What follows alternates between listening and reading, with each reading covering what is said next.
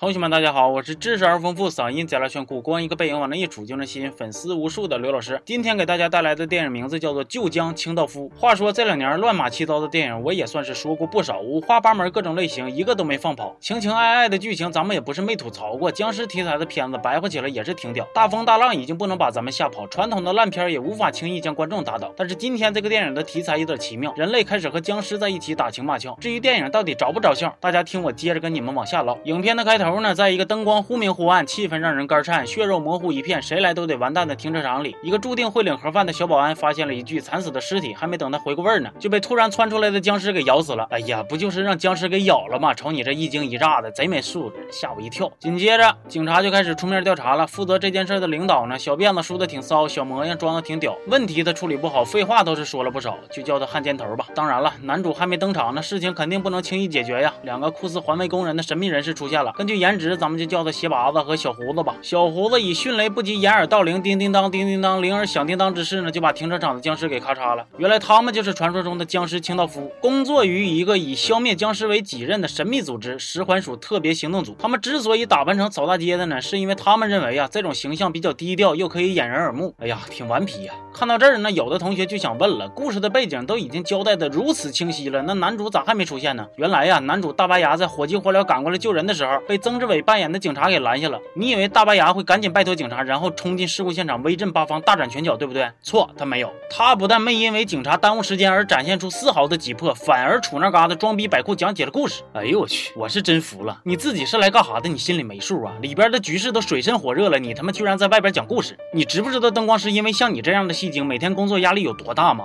不，你不知道，你只在乎自己的感受。呸！这男主让你当的太失败了。总之啊，正片就是借着大白牙之口，用倒叙的方式正式开始了。时间倒回到不久之前，大白牙的爸爸妈妈和奶奶都是靠着捡垃圾、扫大街为生的。大白牙原以为自己也会一辈子这样默默无闻，没想到一言不合就开始超神。在一次见义勇为未遂中呢，大白牙被僵尸给咬了，但是啥事儿没有。哎，惊不惊喜？原来呀，是因为大白牙的血呀对僵尸能够产生抗体。所以老话说得好啊，只要男主的光环往头上一戴，甭管遇到啥事儿，那都不可能歇菜。毕竟后边还需要男主降妖除怪，如此老套的情节真是有点让。人无奈，鞋拔子发现大白牙的神奇技能之后呢，就跟他说：“小弟，看你的骨骼惊奇，是万中无一的练武奇才，维护世界和平就靠你了。”大白牙听了以后呢，十分的感动，然后拒绝了他。但是鞋拔子不甘心呐，继续说：“我告诉你一个小秘密，你听说过刘老师二五零吗？”大白牙说：“啊，听说过，咋的了？”鞋拔子说：“啊，不咋的，我就是想打个广告而已。”呃，好吧，其实真正的秘密是啊，大白牙的父母原来也是这个组织的人，在一次执行任务的过程中呢，双双被僵尸咬伤，最后身亡了。完了，大白牙就决定加入这个组织，为清除僵尸这一革命事业奉献终身。但是呢，大白牙进入这个组织之后啊，发现自己好像有点上当受骗了，是地也归他扫，活也让他干，不能按时吃饭，还得洗洗涮涮。好不容易能参与一下任务，还得孤苦伶仃的退居二线，没有想象中的光辉灿烂，手忙脚乱，不知道该咋办。然后这个组织呢，发现最近河边又出现了两个新僵尸。按道理来说呀，僵尸应应该是怕水的。随随便便就能从水里走出来的僵尸可以说是非常牛逼了。在执行任务的过程中呢，大白牙就和一只女僵尸偶遇了。他们失身了，他们下水了，他们纠缠了，他们亲嘴了，缘分从这一刻开始就开始往一块怼了。在这意外的一个吻之后呢，女僵尸的外表不再吓人虎道，重新恢复了如花的美貌。经过查阅资料，大白牙得知啊，女僵尸名叫小夏，当年是作为陪葬品让人给活埋了。大白牙不忍心把如此楚楚可怜的小夏给杀掉，于是最终就决定收留她。大白牙和小夏开始过上了没日没夜、没完没了、没休没臊的同居生活了。看到。这里单身的同学应该就能明白一个道理啊，只要脸长得好看，咋样你都能脱单；只要颜值足够高，谁都拿你没有招；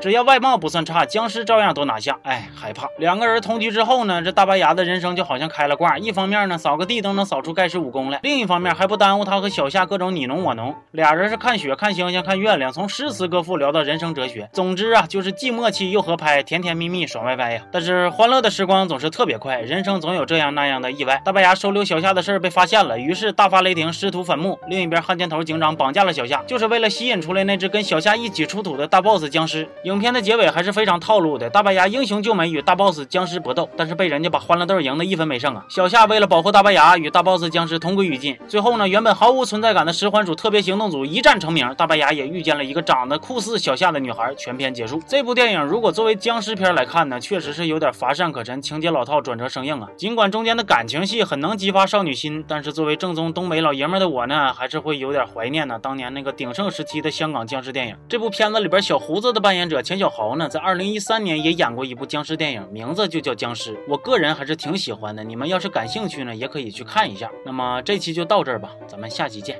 啊。